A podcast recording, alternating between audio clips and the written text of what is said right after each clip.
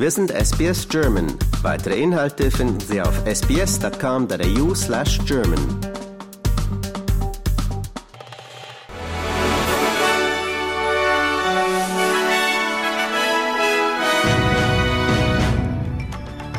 Sie hören den SBS German Newsflash an diesem Dienstag, den 30. Januar. Mein Name ist Benjamin Kantak. Notfalldienste sind weiterhin stark gefordert, nach anhaltendem starken Regen in Queensland und mehreren Hilferufen im Südosten des Bundesstaats. Feuerwehrleute haben 13 Personen gerettet, nachdem die Flutgewässer in den Regionen Moreton Bay, Somerset, Lockyer Valley und Darlington Downs angestiegen waren. Eine der führenden humanitären Hilfsorganisationen Australiens, drängt die australische Regierung die Finanzierung der UNWRA sofort wieder aufzunehmen. Sie sagt, dass die Entscheidung, die Unterstützung für die Agentur der Vereinten Nationen zu beenden, ein Todesurteil für Millionen von Menschen sei. Die Geschäftsführerin von Action Aid Australia, Michelle Heigelin, glaubt, dass die UN-Agentur für palästinensische Flüchtlinge angemessene Maßnahmen ergriffen habe, um Vorwürfe Israels zu klären, wonach einige ihrer Mitarbeiter die Hamas Terrorangriffe am 7. Oktober unterstützt haben. Die US-Regierung erklärt, dass sie keinen Krieg mit dem Iran sucht, nachdem eine vom Iran unterstützte Gruppe drei US-Soldaten getötet und Dutzende in Jordanien verletzt hatte. Die Sprecherin des Verteidigungsministeriums, Sabrina Singh, erklärte, dass mindestens 40 Verteidigungspersonal bei dem Angriff verletzt wurden, aber die Zahl steigen könnte. Die australische Regierung sagt, dass die Erhöhung der Kinderbetreuungszuschüsse trotz einer Feststellung der ACCC, dass die Kinderbetreuungsgebühren seit ihrer Einführung schneller als Inflation und Löhne gestiegen sind, erfolgreich war.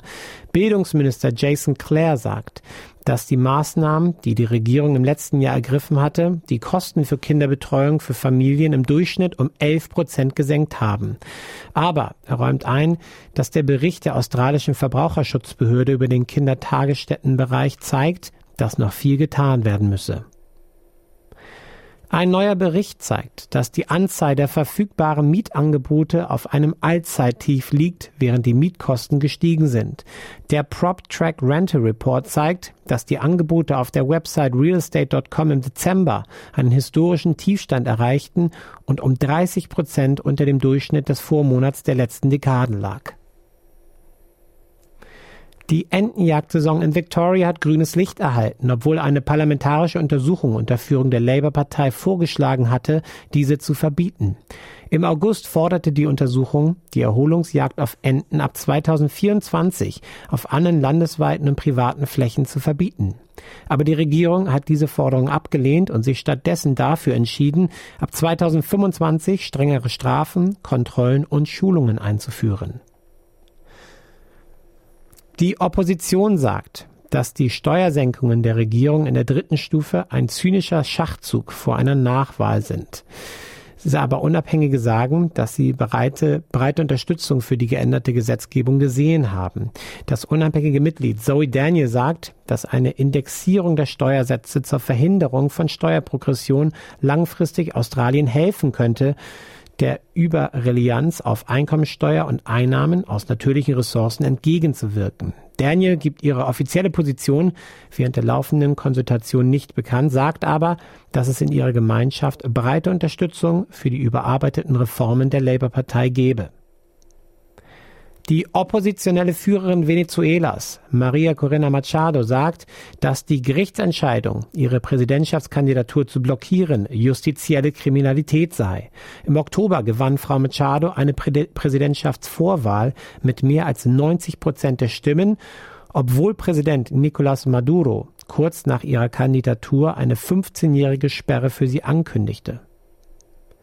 Und die russische Eiskunstläuferin Kamila Valieva wurde von den Olympischen Spielen 2022 disqualifiziert, fast zwei Jahre nachdem ihr Dopingfall bei den Spielen in Peking für Turbulenzen gesorgt hatte.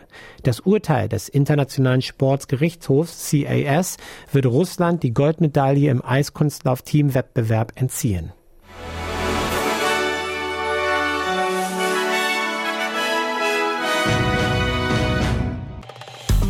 Liken, teilen und kommentieren Sie unsere Inhalte bei facebook.com/sbsgerman.